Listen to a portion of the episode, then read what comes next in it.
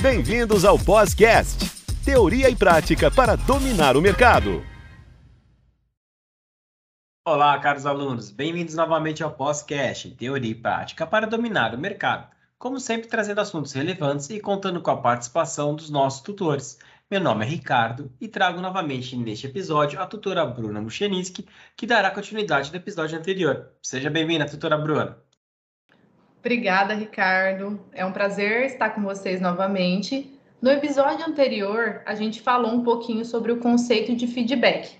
Nesse episódio, a gente vai falar sobre a forma de realizar esse feedback, certo?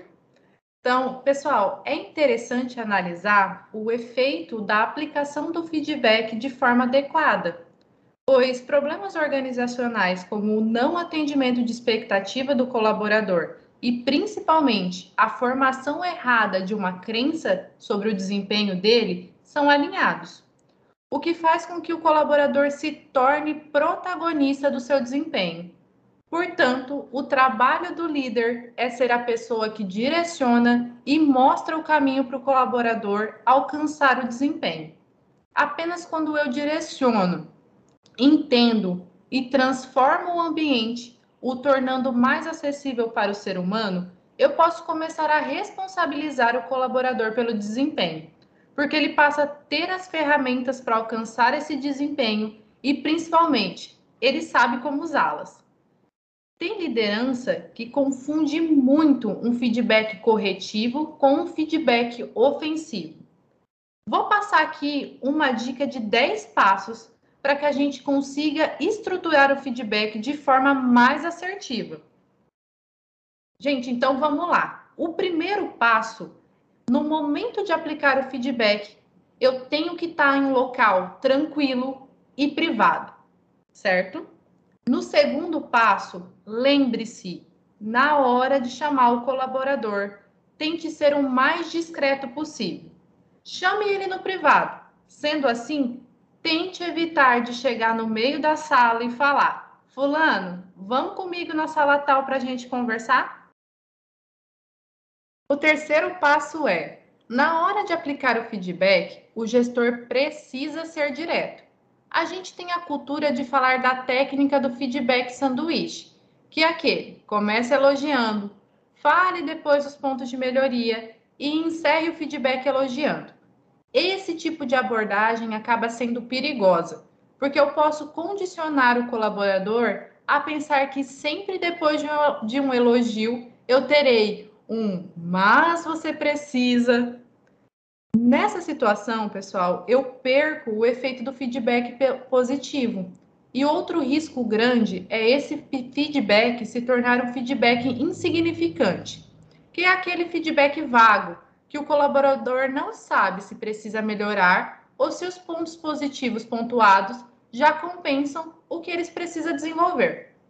Então, no momento de aplicar um feedback de correção, foque nos comportamentos de melhoria.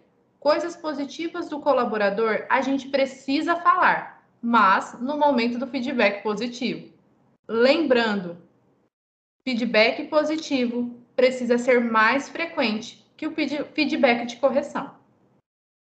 O quarto passo é pontuar o comportamento do colaborador, não generalizando, como se aquilo fosse a personalidade.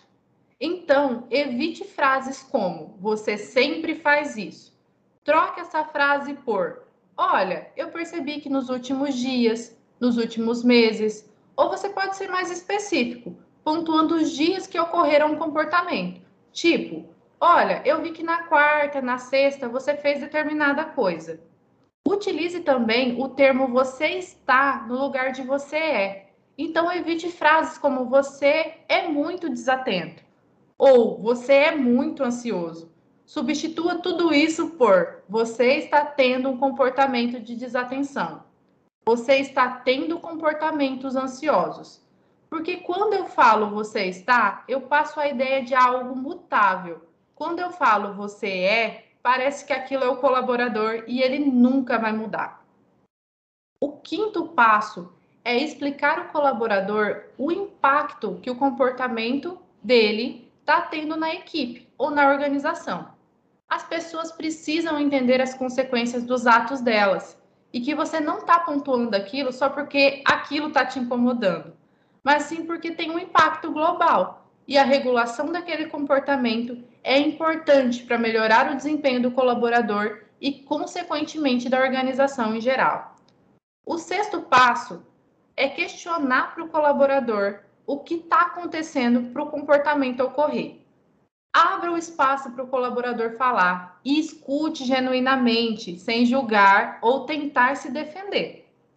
A gente vem para o sétimo passo, então, que, que é você perguntar como vocês podem resolver essa situação. Chegue num ponto de melhoria juntos. Deixe claro o que a empresa espera que o colaborador execute. O oitavo passo, pessoal, é estabelecer um prazo de acompanhamento. Se coloque à disposição e deixe isso claro para o colaborador. Um exemplo: depois dessa conversa, eu vou estar acompanhando você. Tendo dúvida no processo, me chame. Se não houver dúvidas, daqui um mês a gente volta a conversar para eu te pontuar como está sendo o seu desempenho. Entenderam? Aí nisso a gente vai para o nono passo. Deu o prazo desse acompanhamento, chame o colaborador para o novo feedback. Se a situação tiver sido resolvida, aplique o feedback positivo. Caso ainda tenha pontos, coloque para ele as coisas que estão satisfatórias e o que precisa ser melhorado. Coloque um novo prazo para o acompanhamento destes pontos, que ainda precisam ser desenvolvidos. O décimo passo, gente, e o mais importante, entendam, feedback é uma via de mão dupla.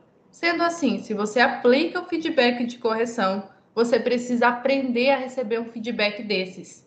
Portanto, você precisa estar aberto a ouvir e a reconhecer os seus pontos de melhoria também. Certo? Ricardo, eu finalizo nesse episódio o tema feedback. Muito obrigada. Doutora Bruna, eu que agradeço a sua participação e até o próximo podcast.